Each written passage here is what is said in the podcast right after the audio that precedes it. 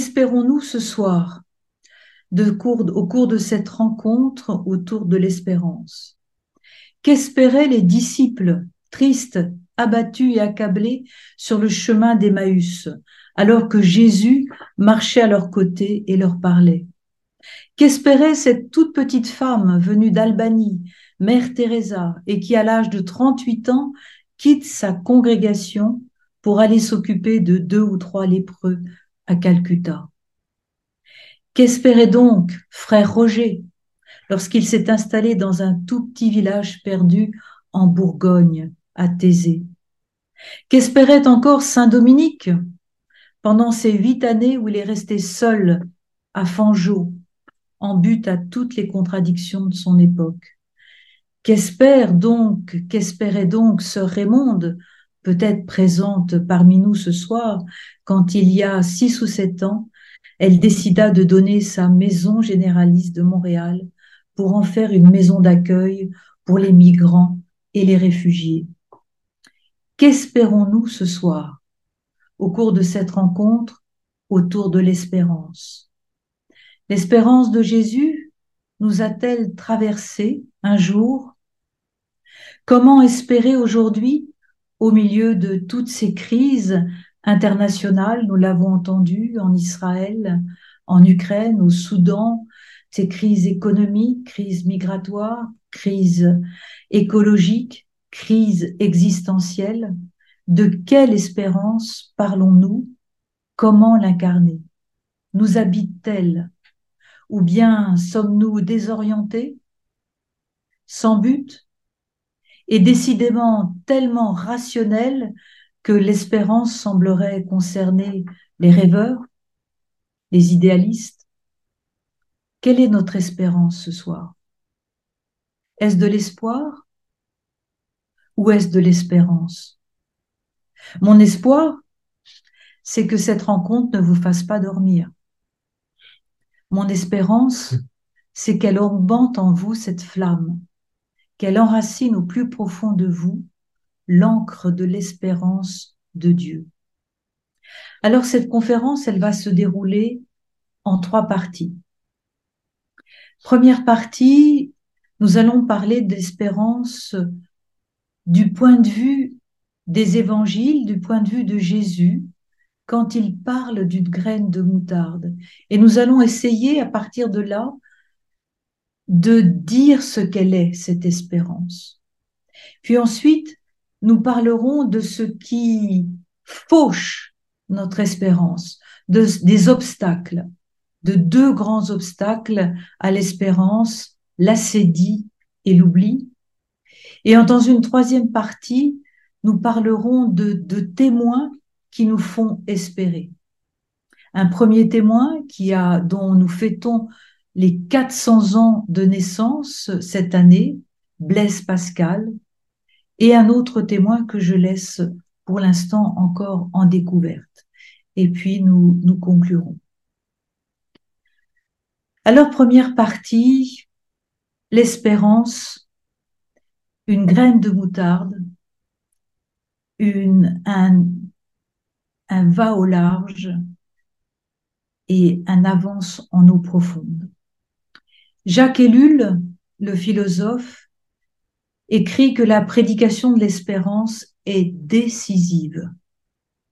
Il est important de nous éveiller à l'espérance car c'est là l'enracinement de la foi. Charles Péguy appelle l'espérance la petite sœur de la foi et de la charité. Petite sœur, disait-il, capable de développer un dynamisme inouï car elle traverse les mondes chancelants.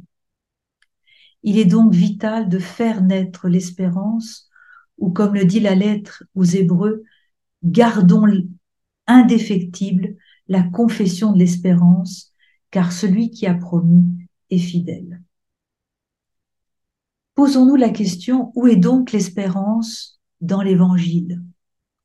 On ne trouve pas le mot espérance dans les évangiles. On le retrouve chez Paul plus de 40 fois.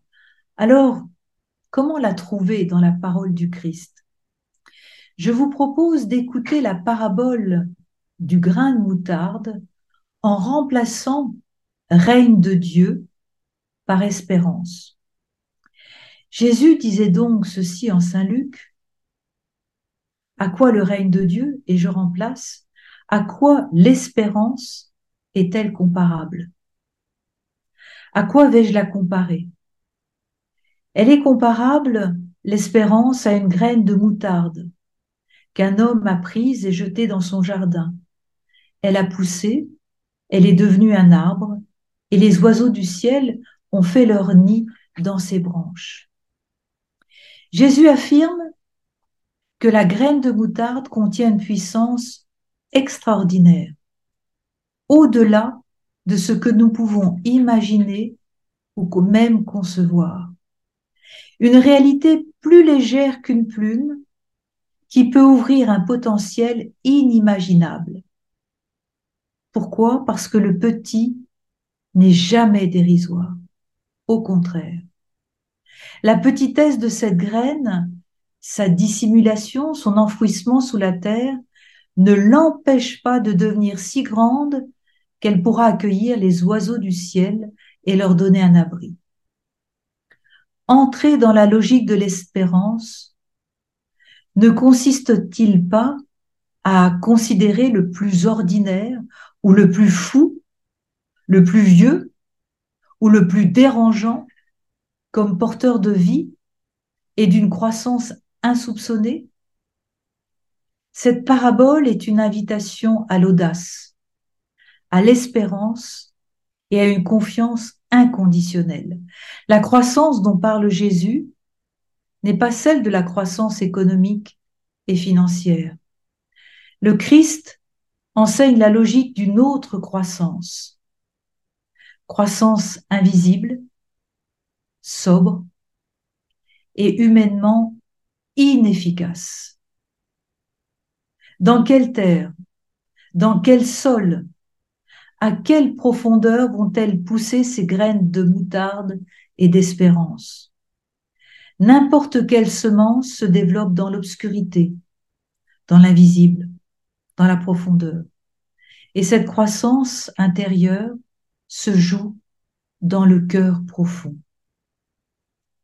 Comment écouter autrement pour engendrer du nouveau alors que les apparences parlent de guerre, de conflit, de désastre écologique pour chacune et chacun le défi quotidien et de laisser croître ce levain de l'espérance sans y opposer de résistance, de justification, de peur, d'inquiétude, de préoccupation, et d'essayer de se laisser guider par le Christ lui-même, lui qui est à la fois la semence, la croissance et la fécondité. Se saisir de cette parabole comme un enseignement c'est se laisser prendre par un dynamisme insoupçonné, le dynamisme de l'espérance, celle qui guide les, sur des chemins inattendus et imprévisibles et vers des décisions inédites. Au cœur des paraboles, au cœur de celle-ci, cette logique déconcerte pour réorganiser, désoriente, pour réorienter dans le but d'une transformation surprenante. Les transformations minuscules passent par un déplacement minuscule. La transformation est dans ce changement de perspective. La foi, comme l'espérance et la confiance, ne peuvent être ni mesurées ni pesées. Une graine presque invisible suffit. C'est le pari de notre quotidien. Faire place à ce qui se cache. Faire place à ce qui se dissimule, donner sa chance à ce qui est minuscule comme le souffle, comme les élans, comme les rêves, comme une graine de moutarde. Le chemin de vie la vérité de l'être humain est toujours dans le minuscule. Et le chemin de vie proposé par Jésus est une voie d'espérance. Jésus espère en nous. Il nous espère, chacune et chacun. Pour espérer en Dieu, il faut d'abord croire en lui. Sans la connaissance du Christ par la foi, l'espérance pourrait devenir une utopie, nous dit le théologien Moltmann. Il est essentiel d'établir le lien entre foi et espérance animée par l'amour. Saint Thomas d'Aquin écrit Ce n'est pas parce qu'il espère que le chrétien croit, mais c'est parce qu'il croit qu'il espère. La foi donne sens à l'espérance. L'espérance a besoin de la foi pour prendre son envol. Sans l'espérance, la foi dépérit.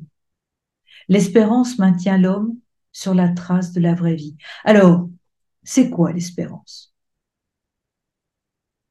La définition classique est celle-ci, vous la savez, j'en suis sûre, vertu théologale par laquelle on attend de Dieu sa grâce et la vie éternelle. Autre définition de Charles Péguy, l'espérance est une vertu surnaturelle par laquelle nous attendons de Dieu, avec confiance, sa grâce en ce monde et la gloire dans l'autre.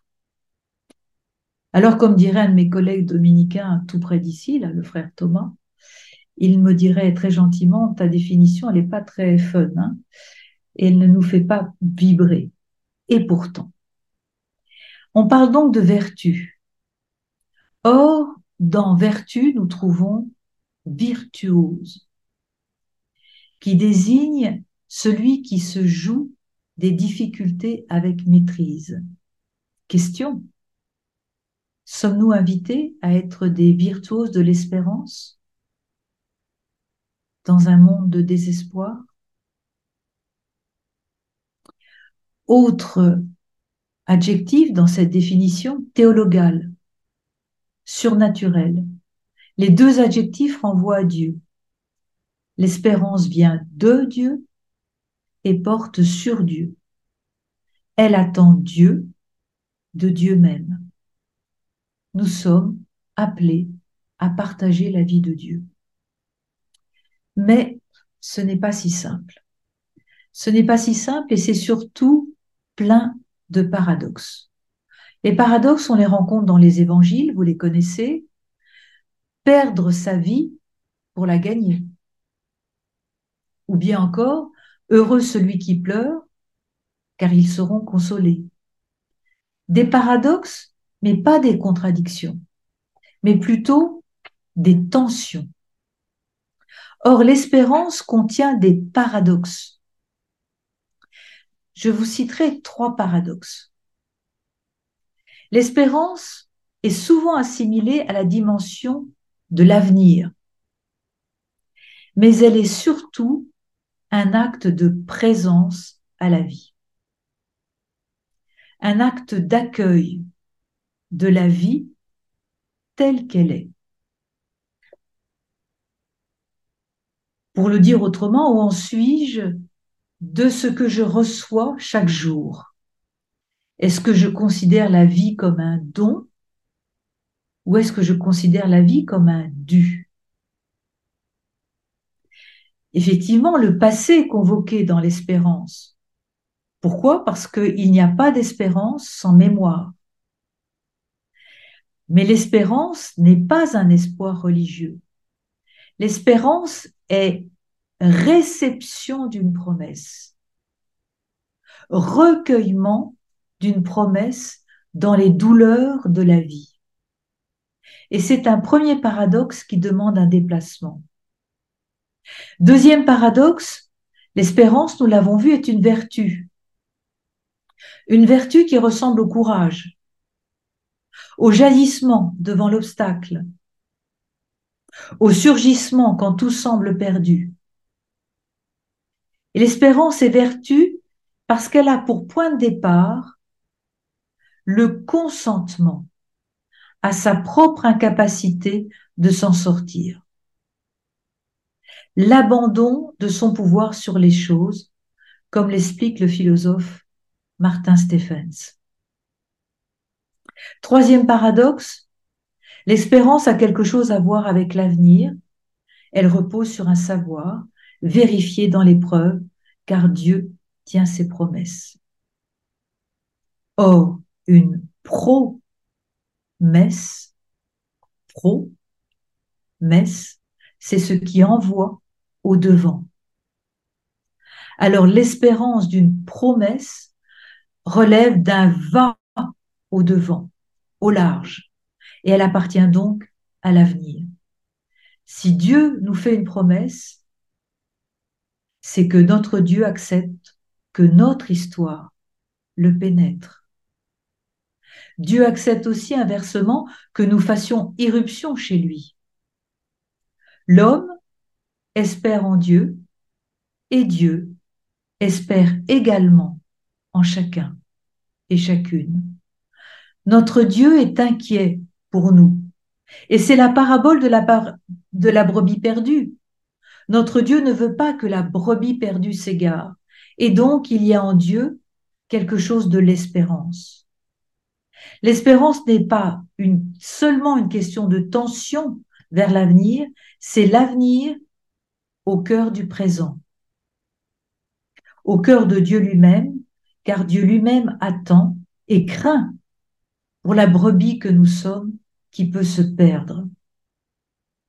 L'authentique espérance s'inscrit dans le concret de la vie, comme la graine de moutarde qui pousse, sans nier aucune des difficultés qui se présentent.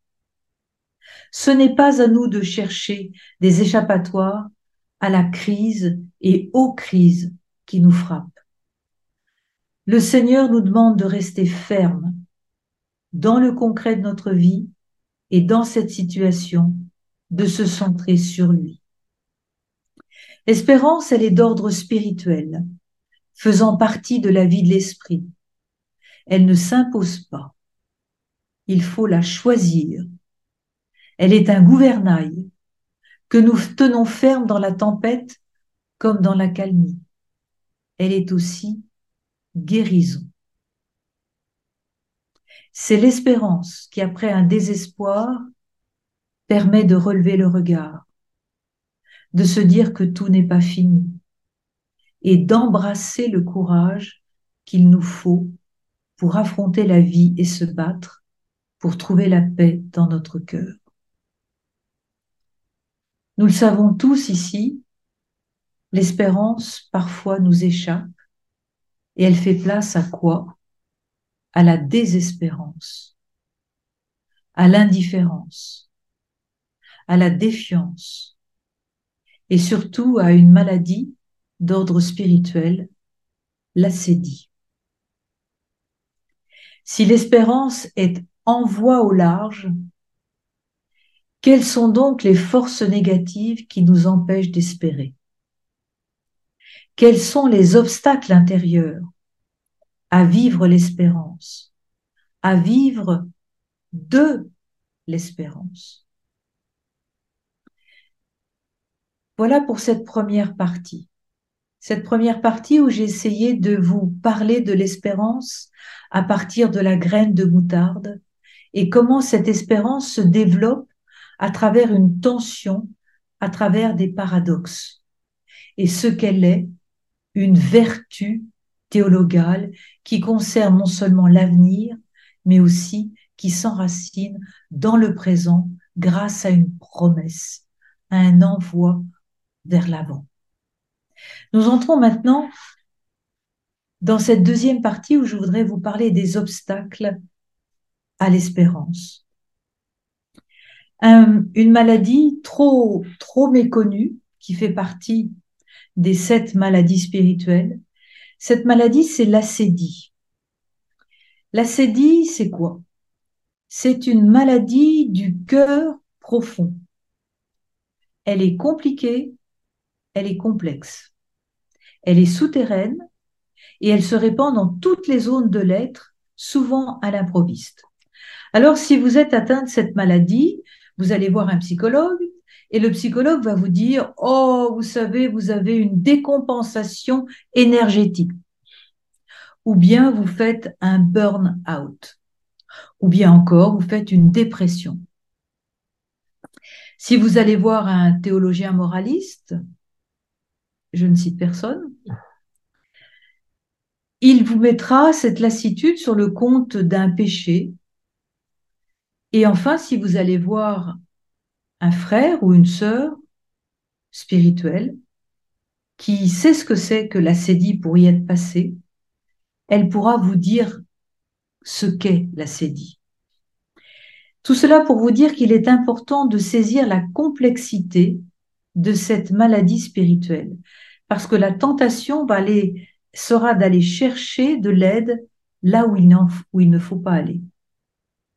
Alors en grec, acédie se dit akedia, qui signifie manque de soins pour son salut.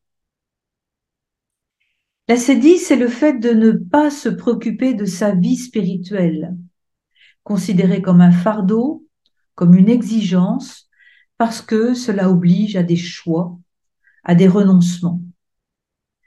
C'est une maladie qui cherche ordinairement à compenser, et là ça nous concerne tous, à compenser le vide spirituel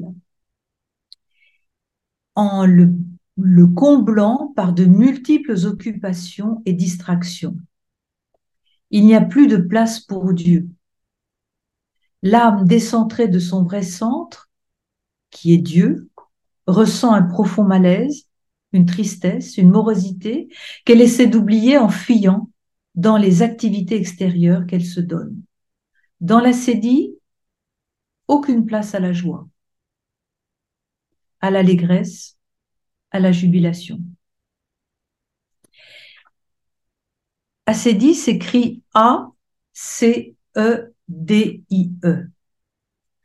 Au IVe siècle, Évagre le Pontique insiste sur la double dimension de la cédie, une dimension spatiale, ça veut dire on a l'impression d'étouffer, d'être à l'étroit, et une dimension temporelle, on a l'impression que le, temps s'est arrêté. Et donc la cédie, c'est une sorte d'étouffement, une sensation d'être à l'étroit, dans un lieu qu'il soit géographique, psychique ou spirituel. D'autres auteurs vont vous parler de l'ennui, du dégoût, de l'abattement, du découragement, qui enlève l'élan, le dynamisme, l'enthousiasme et l'intérêt pour les choses spirituelles. Alors vous comprenez que cela nous concerne tous parce qu'au plan collectif, dans nos sociétés contemporaines, c'est l'impression que l'avenir est bouché. Qui, ce soir, n'a pas l'impression que l'avenir est bouché? On ne respire pas. L'impression qu'il n'y a plus de possible.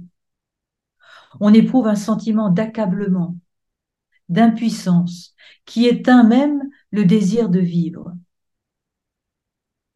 J'ai appris hier par une amie dont le fils euh, malheureusement est mort d'une overdose d'une drogue dure dont j'ai oublié le nom, mais qui est en vente ici au Québec.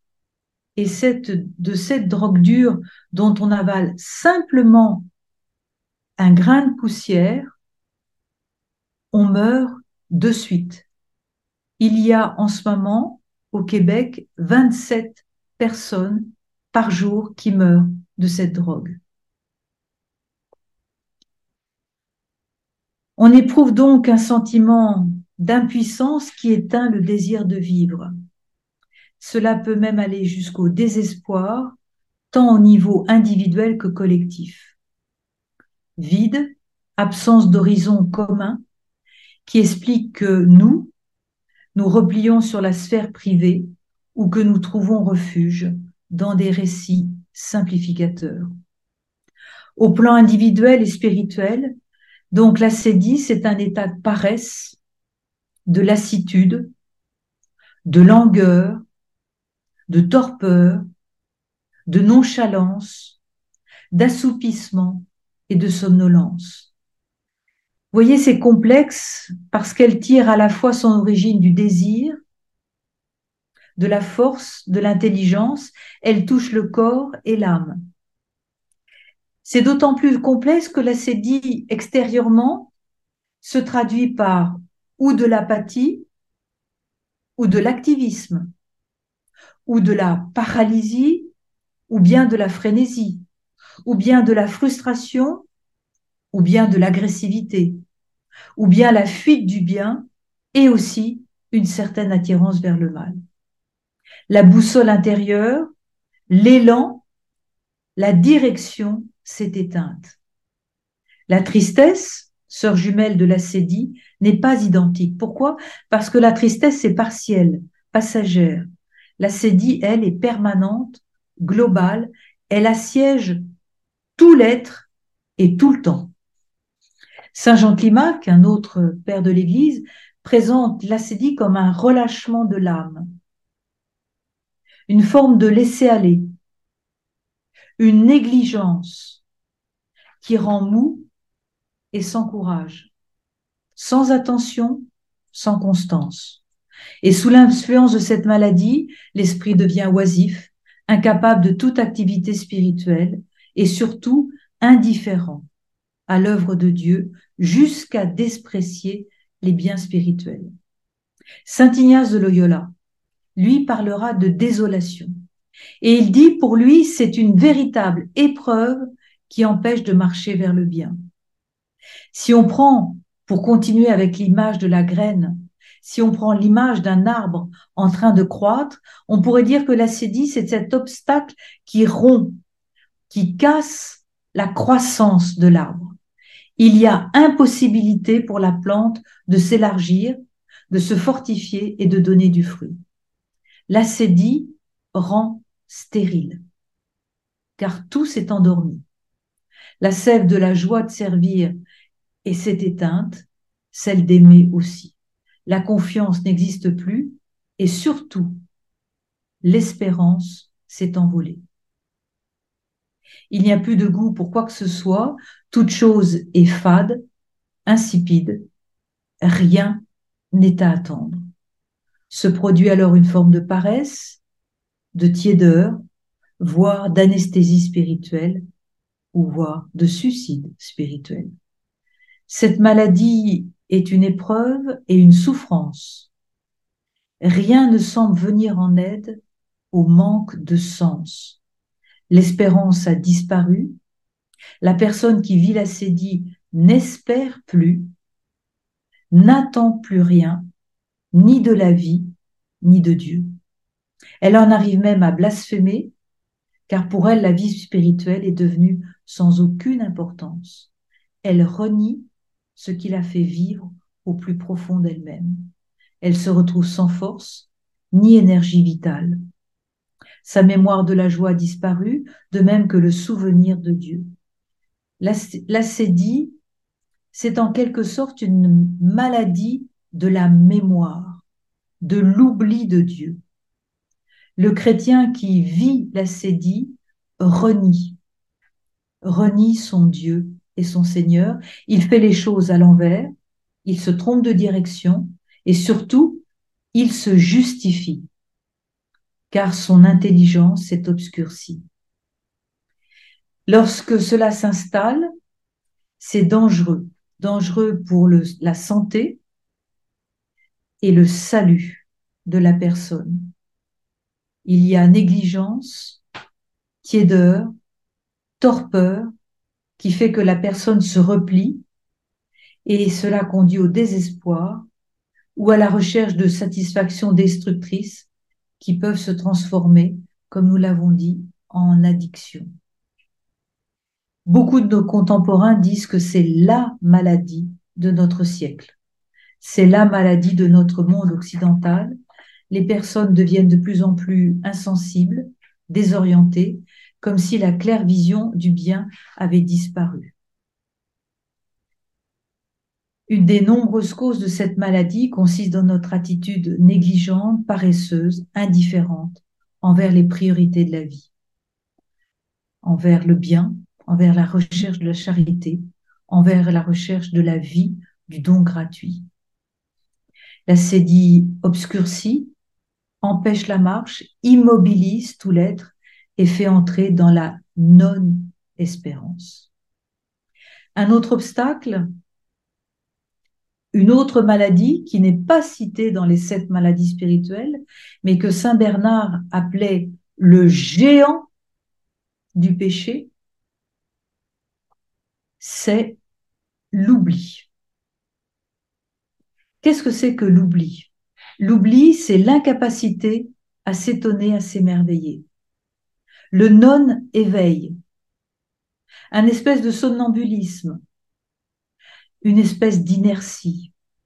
Pas d'autre critère que l'utilité, la rentabilité, le rapport qualité-prix. Le bruit intérieur et extérieur pour les uns, l'agenda trop rempli, où chaque moment enchaîne sur un autre, pour d'autres, l'agenda trop vide, la violence et les drogues molles ou dures. L'oubli, c'est ne plus savoir que l'autre existe, aussi intérieurement que moi-même. L'oubli, c'est ne jamais s'arrêter pour rien, dans le saisissement d'une musique, d'une rose, ne plus rendre grâce, puisque tout m'est dû. L'oubli, c'est ignorer que tout s'enracine dans le mystère et que le mystère m'habite. Oublier Dieu et la création de Dieu. Ne plus savoir s'accepter comme une créature au destin infini, oublier la mort et le sens possible au-delà d'elle. Une névrose spirituelle qui n'a rien à voir avec la sexualité, mais avec le refoulement de la lumière de la vie qui donne sens à l'autre, qui donne sens au moindre grain de poussière, qui donne sens à moi-même. Nous vivons aujourd'hui un, nous vivons aujourd'hui un oubli devenu collectif et qui ouvre, comme nous le voyons, les chemins de l'horreur. Nous nous disons que Dieu n'existe pas. La névrose s'accentue, le néant envahit la scène de l'histoire. Cette anesthésie de tout l'être, insensibilité, fermeture du cœur profond, conduit à l'abattement, au dégoût de vivre, à la désespérance. À quoi bon? Fascination du suicide, universelle dérision, tout m'est égal, me voilà cynique, engourdi, vieux et sans esprit d'enfance. Oubli, dit, alors que l'espérance se nourrit d'une évidence joyeuse, qui est tout le contraire de l'incertitude, de l'angoisse. L'inquiétude de l'espérance, c'est la crainte de l'oubli, car l'espérance élargit le cœur. L'ouverture du cœur signifie en nous la victoire de l'espérance. L'espérance nous envahit en retour de notre prière, quand notre désespoir ne se renferme pas sur nous-mêmes, mais cette ouverture sur l'autre. Nous espérons avec toute l'intensité de notre foi la naissance de Dieu en nous, malgré, il faut le dire, malgré son silence parfois.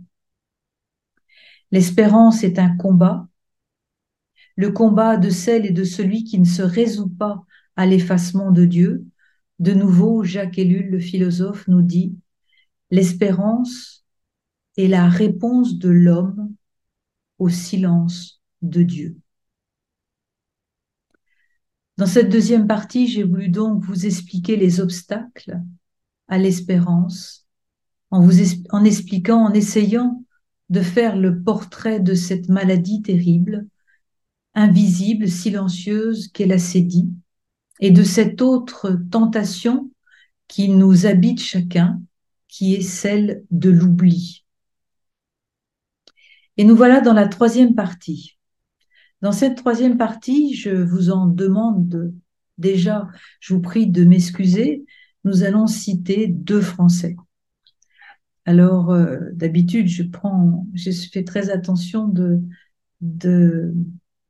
d'être avec nos frères, parmi les Québécois. Mais là, c'est voilà. Donc, j'espère que vous me pardonnerez.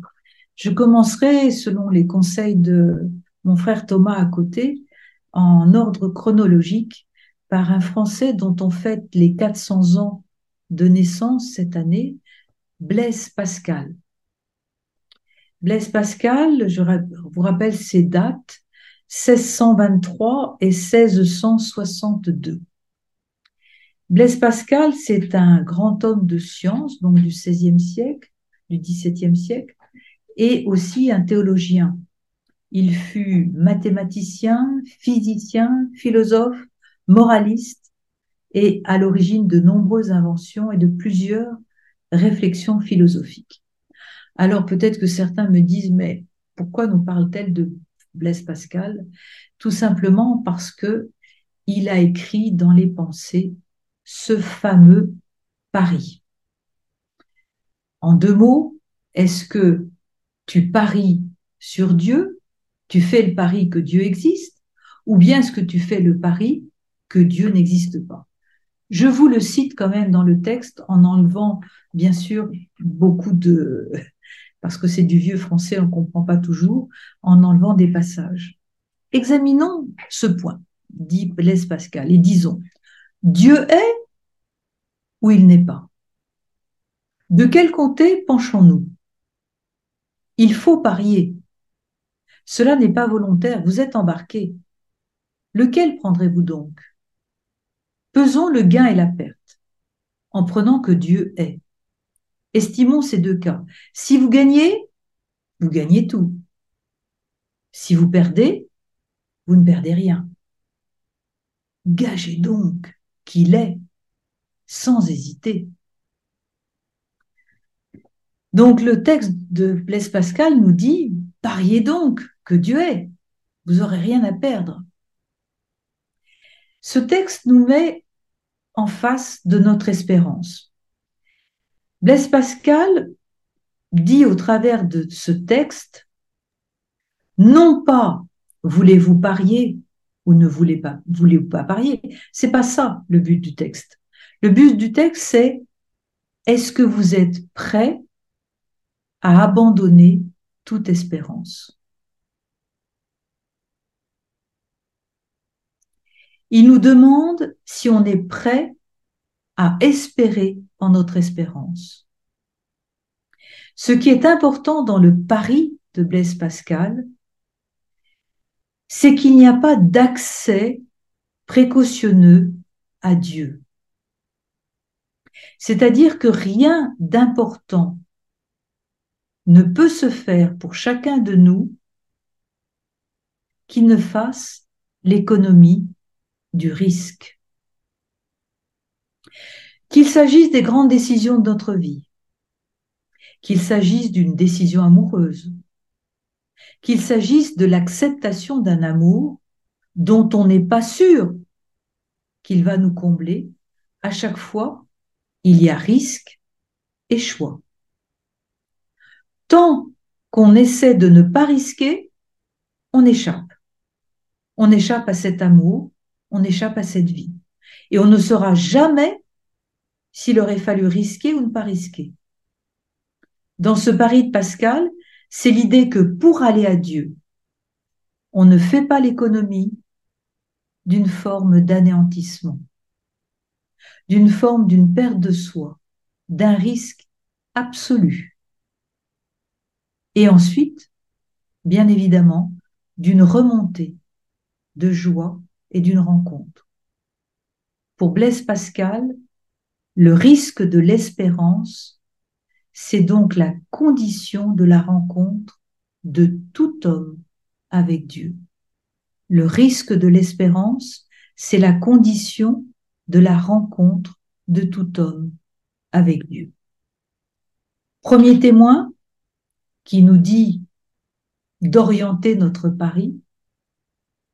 Deuxième témoin, une femme, une petite Française qui n'a pas vécu longtemps, qui a vécu dans un petit village perdu en Normandie, en France, au XIXe siècle. Certains ont déjà deviné. Thérèse de Lisieux, Sainte Thérèse de l'Enfant Jésus. Je vous rappelle les dates 1873, 1897, 24 ans. Alors peut-être que certains sourient. Je me souviens d'un frère dominicain, ce n'est pas mon voisin, ce n'est pas ceux qui sont ici présents, c'est un autre frère français. Nous étions en Italie, en Toscane, c'était le jour de la canonisation de Thérèse de Lisieux, et euh, tout le monde était très agité dans la maison. Et lui, ce frère dominicain, un grand intellectuel, il me dit en levant les yeux au ciel, c'est pas possible. L'Église fait docteur une femme qui écrit des poésies. Donc, euh, je n'ai rien dit, je l'ai laissé dire. Il n'empêche que cette petite femme est docteur de l'Église. Alors, euh, effectivement, comment une carmélite ignorante, cloîtrée dans un milieu étroit, qui a fait des poésies, des souvenirs, Comment Thérèse de Lisieux est-elle à côté de Saint Augustin, de Saint Thomas d'Aquin ou de Sainte Thérèse d'Avila? Alors qu'une de ses sœurs de communauté disait Mais qu'est-ce qu'on va pouvoir dire d'elle une fois qu'elle sera morte?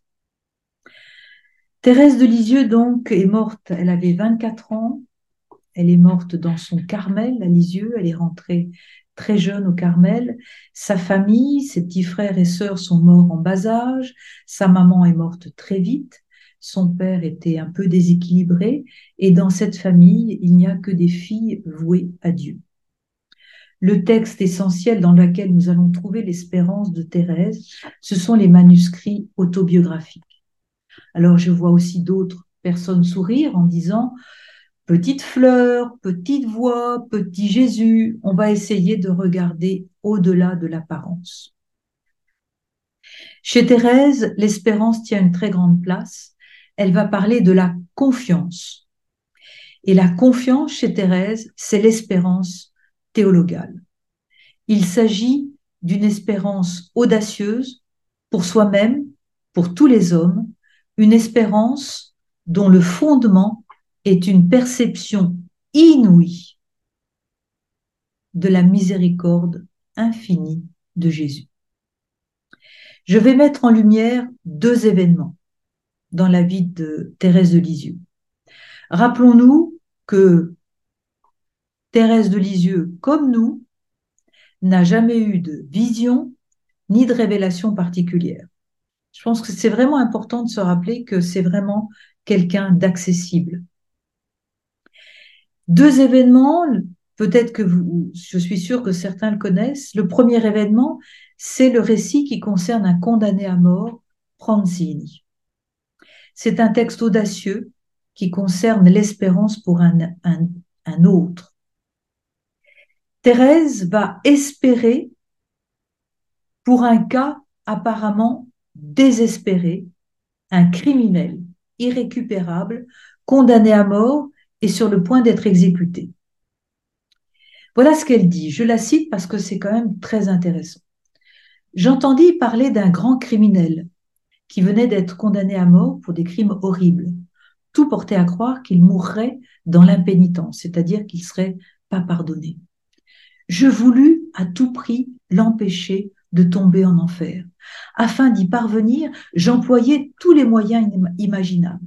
Je sentais au fond de moi au fond de mon cœur la certitude que mes désirs seraient satisfaits. Mais afin de me donner du courage pour continuer à prier pour les pécheurs, je dis au bon Dieu que j'étais bien sûr qu'il pardonnerait au pauvre Pranzini, que je le croirais même s'il ne se confessait pas et ne donnait aucune marque de repentir, tant j'avais de confiance en la miséricorde infinie de Jésus mais que je lui demandais seulement un signe, un signe de repentir pour ma simple consolation. Ma prière fut exaucée à la lettre, malgré la défense que papa nous avait faite de lire aucun journal. Je ne croyais pas désobéir en lisant les passages qui parlaient de Pranzini. Le lendemain de son exécution, je trouve sous ma main le journal La Croix. Je l'ouvre et que vois-je? Pranzini ne s'était pas confessé. Il était monté sur l'échafaud et s'apprêtait à passer la tête quand tout d'un coup, saisi d'une inspiration, il se retourne, saisit un crucifix que lui présentait le prêtre et l'embrasse par trois fois. Pranzini ne s'est pas confessé, il n'a pas communié, Thérèse n'a eu aucune vision concernant son salut, et pourtant, elle est sûre de son salut. Quant au signe reçu, qui n'était pas nécessaire pour la certitude de son espérance, son signe, il est on ne peut plus pauvre. Trois baisers donnés au crucifix avant l'exécution. Et pourtant, dans ce signe, Thérèse est capable de le lire dans toute sa force. C'est dans cette pauvreté extrême des signes que l'espérance de Thérèse a donné pour la première fois toute sa mesure. On peut dire que c'est un grain de moutarde. C'est dans ce signe que l'espérance de Thérèse a donné pour la première fois toute sa démesure. La certitude de Thérèse concernant le salut de Pranzini, certitude de l'espérance, était indépendante du signe demandé. La certitude que Pranzini serait sauvé est d'autant plus belle que toutes les apparences donnaient la certitude du contraire. La carmélite Thérèse a elle-même souligné le mot certitude, ainsi que les expressions du caractère radicalement inconditionnel de cette certitude de l'espérance. Son récit montre la force de l'espérance, en lien avec la foi et la charité. La foi la foi Thérèse qui affirme le risque du néant pour celui qui s'obstine dans le refus. La charité, quand elle dit je veux à tout prix l'empêcher de tomber. Et l'espérance va jaillir au cœur de cette tension.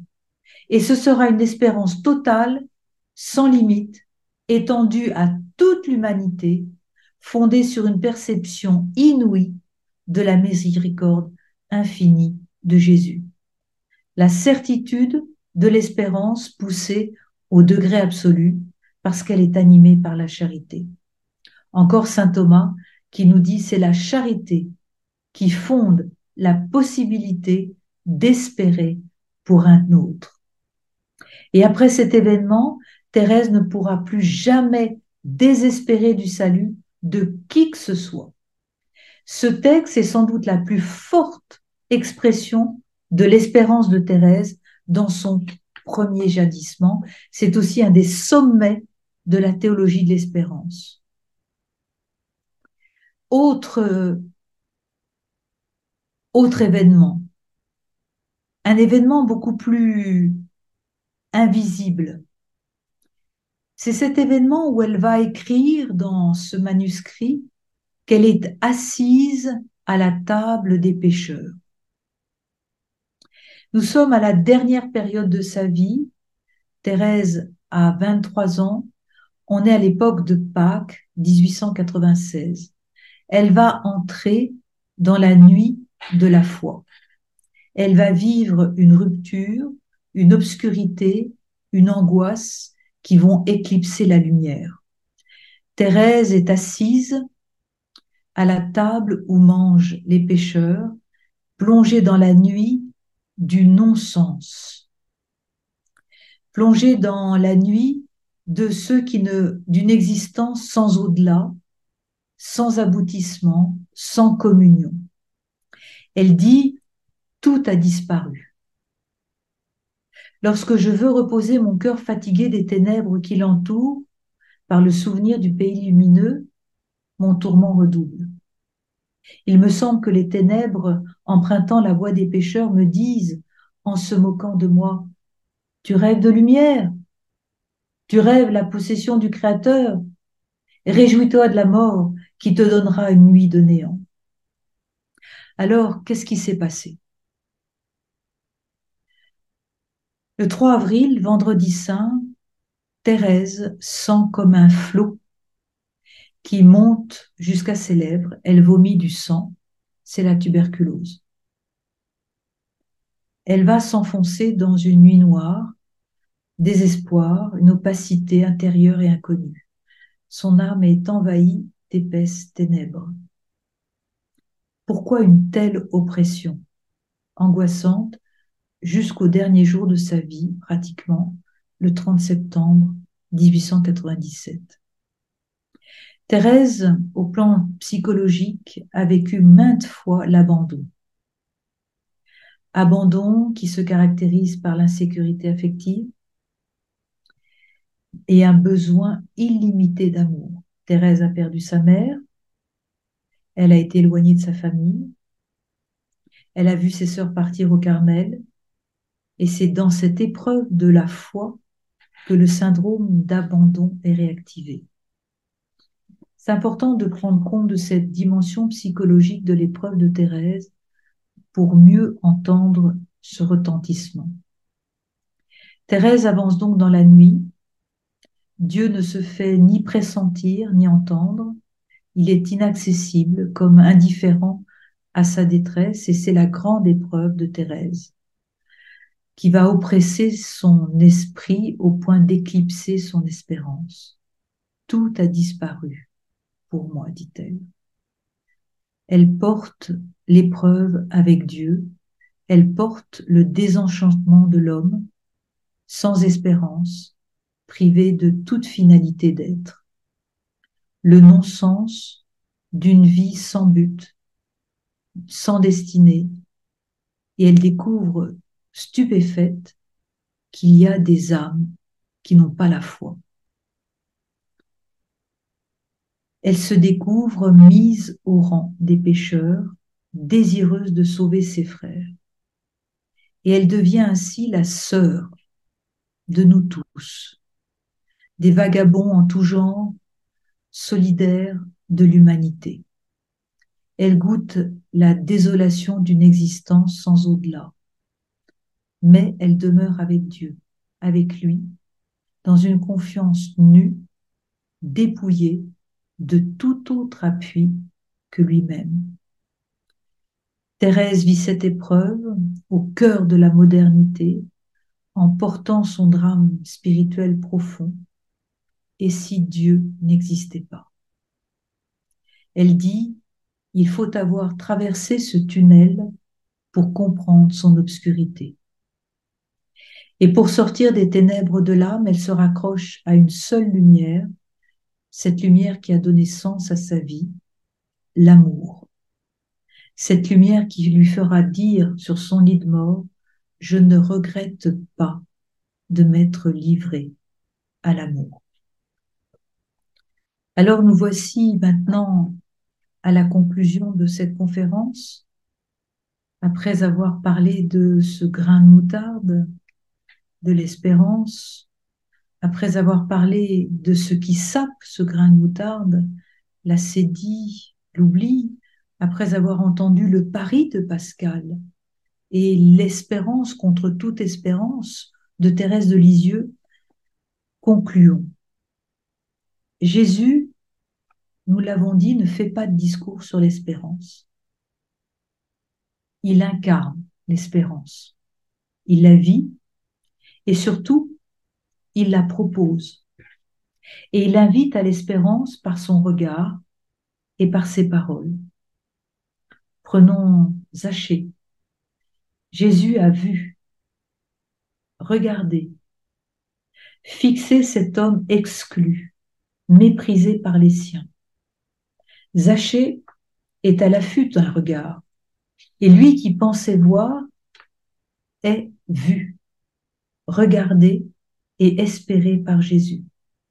Et ce regard le rejoint. Ce regard le touche. Ce regard lui fait dire qu'il est prêt à se laisser aimer et visiter. Jésus voit et son regard espère davantage encore que ses paroles. Simone Veil, la philosophe française, déclarait Il existe une vérité chrétienne fondamentale, trop souvent oubliée, c'est celle-ci. Ce qui sauve, c'est le regard. Et j'ajouterai, ce qui espère, c'est le regard. Quant aux paroles que Jésus adresse à ceux qui le rencontrent, ces paroles sont toujours force, élan, espérance, pensée au paralysé. Lève-toi, prends ton grabat et marche. Jean 5. Pensez aux disciples paniqués dans la barque battue par les vagues.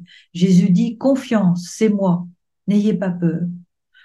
Toutes les paroles de Jésus sont espérance. Aucune parole de Jésus n'est abattement, découragement ou désespoir. Saint Paul parlera, lui, de l'espérance. Il va parler du casque de l'espérance du salut. Et juste après, il nous dit, rendez grâce en toutes circonstances. Bénissez. Et là, je voudrais conclure avec le poids de nos paroles. Nos paroles sont-elles porteuses d'espérance ou pas? Je voudrais insister sur un point biblique pour conclure, la bénédiction. Il y en a un qui dit sans cesse du bien de nous, c'est Dieu. Il dit de bien de nous de tout ce qui est. Or, quand il dit du bien de nous, c'est efficace. Cela produit du fruit et de la vie en abondance. Si vous n'êtes pas convaincu de la puissance de la bénédiction, pensez à la puissance de la malédiction. Malédiction qui veut dire euh, tous nos jugements, nos façons de calomnier, nos mensonges, tout ce qui en nous, par nos paroles, porte à la désespérance.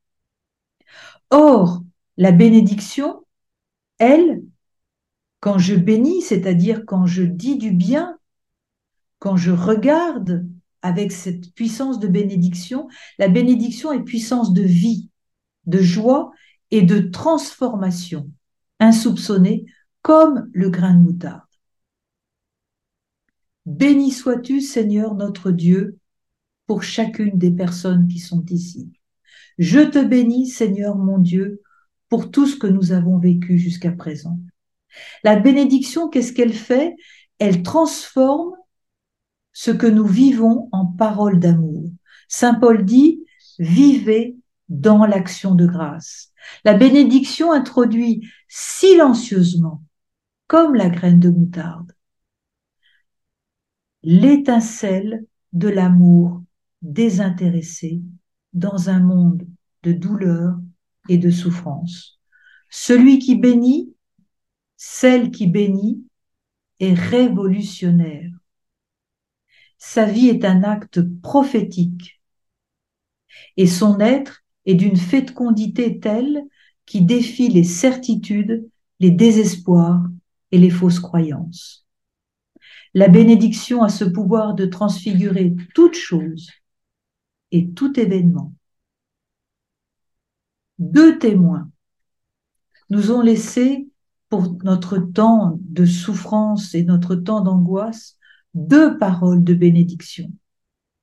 Une première parole qui vient de Thérèse de Lisieux elle-même, juste avant de mourir. Qu'est-ce qu'elle dit dans un souffle? Je ne meurs pas, j'entre dans la vie. Est-il soum? Juive en 1943. Elle est dans ce train qui l'emmène dans ce dernier camp de concentration quelques jours avant d'être exécutée. Elle écrit, elle,